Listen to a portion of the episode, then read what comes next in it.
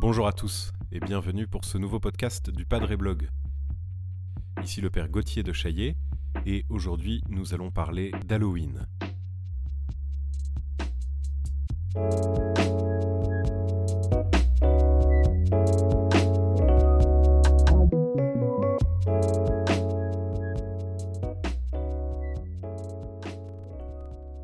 Fête d'Halloween est célébrée la veille de la Toussaint. C'est une fête qui prend beaucoup de place maintenant dans notre euh, époque et dans notre monde occidental, et beaucoup de chrétiens s'interrogent autour de cette fête païenne et commerciale, et euh, on se demande pourquoi elle remplace la fête de la Toussaint, et on s'insurge contre ce remplacement de la fête de la Toussaint, qui est la célébration des saints qui sont auprès de Dieu. Et on revient à une vision archaïque des esprits des morts, à la fois effrayant et comique. Alors du coup, la question qu'on peut se poser, c'est est-ce que nous devons nous élever contre cette fête? Est-ce que nous devons refuser d'y participer? Est-ce que nous devons dire quelque chose aux enfants qui y participent bien innocemment? Et du coup, on peut se demander, mais est-ce que les chrétiens sont encore une fois ici dans une position de contrarier le monde alors que finalement rien n'est très grave? Alors, je voudrais réfléchir avec vous euh, là-dessus en faisant d'abord un tout petit peu d'histoire sur cette fête et puis ensuite en essayant d'expliquer là où est vraiment le nœud du problème et là où il y a vraiment quelque chose à réfléchir ensemble. Donc d'abord un petit peu d'histoire. La fête d'Halloween, le mot lui-même, donc c'est un mot qui vient de l'anglais d'une contraction de la formule All Hallows Eve, euh, c'est-à-dire all, donc on comprend tout. Hallows, ça veut dire euh, holy, ça veut dire saint. Euh, et Eve, c'est la forme ancienne de even, de evening, ce qui donnera evening, la soirée. Donc c'est la veille de tous les saints, le soir de tous les saints. et donc ça fait partie de ces fêtes qui proviennent de cultes païens très anciens, euh, et dans beaucoup de, cultures païennes, il y a des formes de célébration des esprits des morts, et souvent dans une optique de contact euh, permis de manière euh, circonscrite dans le temps, c'est-à-dire comme s'il y avait une nuit ou un jour où il y avait une possibilité pour le monde des vivants et le monde des morts d'être en contact.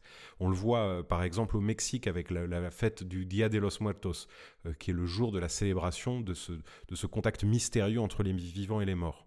Et donc cette fête Halloween, d'Halloween, elle provient du monde anglo-saxon. On ne sait pas exactement d'où elle vient, mais probablement qu'elle proviendrait de la fête de Samhain, qui est une fête euh, célébrée dans la religion celtique à une époque très ancienne, puisque c'est autour de 1300 avant Jésus-Christ euh, que cette fête est née. Donc dans un univers celtique qui considérait qu'il y avait des ponts entre les vivants et les morts et qu'il y avait des manières de conjurer la possibilité qu'ont les esprits des morts de venir tourmenter les vivants. Donc c'est une célébration, euh, Samhain, qui, une célébration du lien qui existe, euh, un lien mystérieux entre les vivants et les morts, et une espèce de parenthèse dans l'année où les deux mondes se rencontrent. Alors du coup, d'un autre côté, donc ça c'est le côté, euh, disons, païen. D'un autre côté, il y a la fête de la Toussaint pour les chrétiens. Donc c'est une fête qui est en fait instituée au 7e siècle par le pape Boniface IV et qui est faite pour célébrer la dédicace du Panthéon. Le Panthéon, c'est une église de Rome qui est très particulière. Je ne sais pas si vous connaissez cette église de forme ronde et qui est en fait un ancien temple païen, lui-même édifié au 1er siècle avant Jésus-Christ, et édifié pour célébrer tous les dieux, panthéon en grec, ce qui veut dire tous les dieux. Et donc ce temple païen élevé euh, au, milieu de, Rome, au milieu de l'Empire romain, euh, va être donné par l'empereur Phocas, donc qui est l'empereur de Byzance, mais ça c'est toute une histoire compliquée entre l'empire euh, romain euh, d'Occident et d'Orient. Euh, retenons juste que cet édifice, qui était donc un édifice païen, un temple païen, est offert à l'Église en 609. Et donc en 609, le pape Boniface IV dédicace cette nouvelle église, c'est-à-dire qu'il crée cette nouvelle église en la dédiant à Sainte Marie des martyrs, Sainte Marie de tous les martyrs. Et donc, du coup, il va christianiser l'idée de ce temple qui était dédié à tous les dieux en disant, eh bien, nous, nous ne disons pas que c'est le temple de tous les dieux, mais de tous les martyrs, donc de tous les saints, si on veut. Et pour fêter Notre-Dame des Martyrs, on va instaurer cette célébration le 13 mai. Le 13 mai qui sera le jour où on va se souvenir de la création de cette nouvelle église, ce qu'on appelle la fête d'une dédicace. Et donc le 13 mai sera le jour de la célébration de tous les martyrs, donc de tous les saints. Finalement, au IXe siècle, la fête va être déplacée au 1er novembre par le pape Grégoire IV, et elle va être déplacée au 1er novembre sans doute pour coller euh, ou pour christianiser plutôt la fête de Samhain, justement, cette fête celtique. Il faut savoir qu'au IXe siècle, on est dans une période de l'Église d'immense influence de l'Église d'Angleterre et surtout d'Irlande, euh, qui va euh, envoyer des missionnaires partout en Europe. Et donc, il est très possible qu'il y ait eu cette influence à cette époque-là et que les moines irlandais aient demandé à Rome de christianiser cette fête celtique très importante en attribuant un caractère chrétien, disons, à ce moment de l'année, donc le 1er novembre. Donc c'est comme ça qu'on arrive à avoir une fête de la Toussaint qui est dépendante de la date d'Halloween, de la même manière par exemple que la date de Noël du 25 décembre a été influencée par la fête romaine du Sol Invictus, donc une christianisation d'une fête païenne. Et donc on voit que dans l'histoire, il y a un mouvement inverse qui se fait aujourd'hui, puisqu'on revient à une célébration de type païen, alors que c'est une fête chrétienne qui avait été mise là au 1er novembre. Alors qu'est-ce qu'on peut en dire maintenant? Qu'est-ce qu'on peut réfléchir? Quel est réellement le problème de cette paganisation de la fête de la Toussaint? Alors la première chose que je voudrais dire, c'est que la fête est bonne. Il est bon d'avoir des fêtes. Et ça n'est pas parce qu'on est chrétien qu'on doit se limiter absolument à vivre des fêtes exclusivement chrétiennes, justement. Qu'il y ait la fête des mères, qu'il y ait la fête du Nouvel An, euh, une fête nationale, a, fortiori évidemment, euh, ou même nos anniversaires, etc. Ça n'est pas parce qu'on est chrétien qu'on doit s'y refuser. Ça, c'est typiquement euh, euh, une attitude puritaine, mais qui n'est pas une attitude en tout cas que les catholiques choisissent. Donc qu'il y ait des fêtes, ça, n'est pas un scandale. Ensuite, que la fête d'Halloween soit une fête commerciale, sans doute, mais ce n'est pas un argument suffisant, parce que sinon on devrait supprimer des fêtes chrétiennes qui sont devenues commerciales. Donc je parlais tout à l'heure de Noël, euh, mais aussi Pâques, qui devient une espèce de retour à la fête du printemps, où on vend des, œufs en chocolat et des petits lapins en chocolat, et, et on perd le sens de Pâques, mais c'est pas pour autant qu'on va abandonner Pâques. Donc qu'une fête soit commerciale ou païenne ne nous empêche pas d'y prendre part d'une manière ou d'une autre. Ce n'est pas un argument suffisant.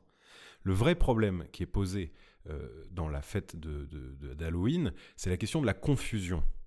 Parce que la fête de la Toussaint et la mémoire des défunts du 2 novembre sont déjà suffisamment confondues. Vous voyez, il y a deux fêtes en fait. Le jour de la Toussaint, où on va célébrer tous ceux qui sont auprès de Dieu, et le 2 novembre, la célébration de tous ceux qui sont en chemin vers Dieu, tous ceux pour qui nous prions, ceux dont on parle euh, comme étant au purgatoire ou dont on ne sait pas s'ils sont au ciel et pour lesquels nous allons avoir à cœur de prier. Donc déjà, il y a une énorme confusion entre ces deux fêtes, et quand vous regardez les infos ou que vous entendez euh, les infos, que vous lisez les journaux, vous voyez que euh, à l'époque de la Toussaint, on, va dans les cimetières, on ne sait pas trop quel est le jour pour le faire, etc. On est déjà dans une confusion. Et de la même manière, avec la fête d'Halloween, on va rajouter de la confusion en ayant euh, une espèce de, regard malsain sur la mort. Et, c'est ça le point difficile, le point dangereux et un vrai point de résistance, ou en tout cas un point d'enseignement que nous devons avoir.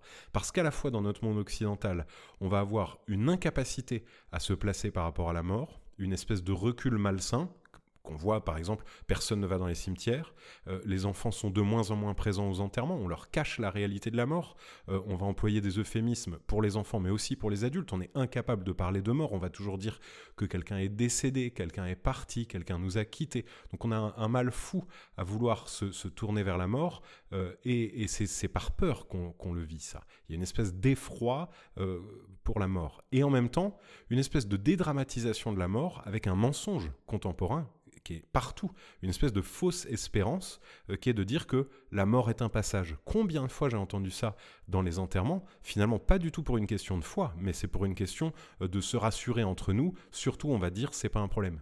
La mort est un passage, euh, une espèce de croyance confuse dans la réincarnation pour être bien sûr que qu'on ne perd rien, on va dire ah bon on va se retrouver mais sous une autre forme, euh, une espèce d'autre corps, peut-être un animal ou quoi que ce soit, mais ici bas on va on va rester dans ça. Et puis euh, ce qui est inhérent aussi dans cette à, cette dédramatisation de la mort, il y a aussi ce festivisme, une espèce de légèreté d'Halloween où on dit mais on va faire la fête et c'est super de faire la fête et quand on fait la fête on oublie tout et c'est ça qui compte, on est là pour faire la fête. Et donc du coup on oublie le sens réel de ce qu'est la mort et de ce que l'Église veut euh, honorer dans la fête de la Toussaint puis de la mémoire des morts. C'est à la fois la beauté du ciel, donc pas un truc dédramatisé, pas quelque chose dont on dit ça n'existe pas, tout va bien, non, quelque chose de magnifique vers quoi nous tendons.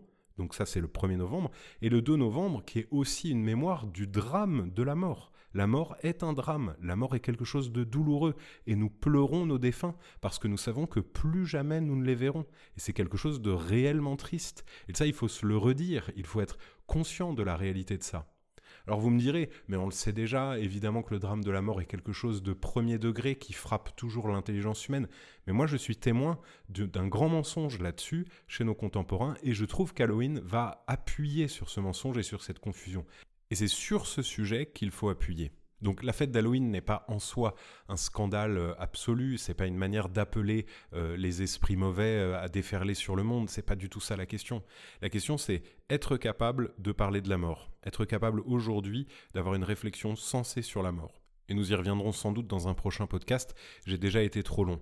Je veux juste terminer en, parlant de que faire alors qu'est-ce qu'il faut faire avec les enfants? Est-ce qu'il faut, quand ils viennent frapper à notre porte, leur dire euh, non, dégage, moi je suis pas, je suis pas euh, païen, je suis chrétien, donc je fais pas Halloween Est-ce qu'il faut fermer nos portes, etc. Je ne crois pas. Si on vit dans un coin qui célèbre Halloween, ce qui n'est pas le cas de partout évidemment, mais je crois que si des enfants viennent taper à notre porte, même si eux ne sont pas chargés euh, intellectuellement de toute la question de la mort, même s'ils ne comprennent pas du tout qu'Halloween a un rapport avec la mort, je crois que c'est l'occasion d'évangéliser quelque chose. C'est l'occasion d'annoncer le Christ. Et alors, je vous fais cette suggestion, elle, m'est venue de, certaines personnes qui m'ont dit qu'elles le faisaient elles-mêmes, c'est l'enfant vient et demande des bonbons tout simplement. Et alors du coup, la, réponse, à mon avis, la plus juste, c'est de dire, bien sûr, je te donne des bonbons, il n'y a aucun souci.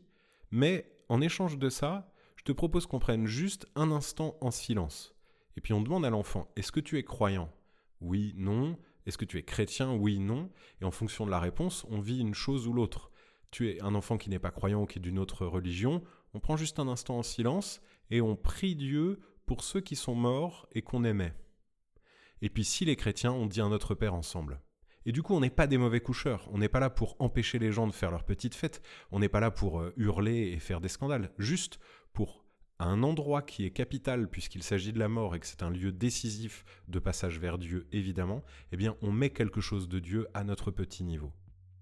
Alors voilà, chers amis, voilà, c'était les quelques éléments que je voulais partager euh, avec vous, quelques éléments de réflexion autour d'Halloween. Merci d'avoir écouté ce podcast, merci de nous être fidèles. N'hésitez pas à poser vos questions sur les réseaux sociaux et à vous abonner pour ne rien manquer de nos prochains contenus. Et moi, je vous dis à très bientôt.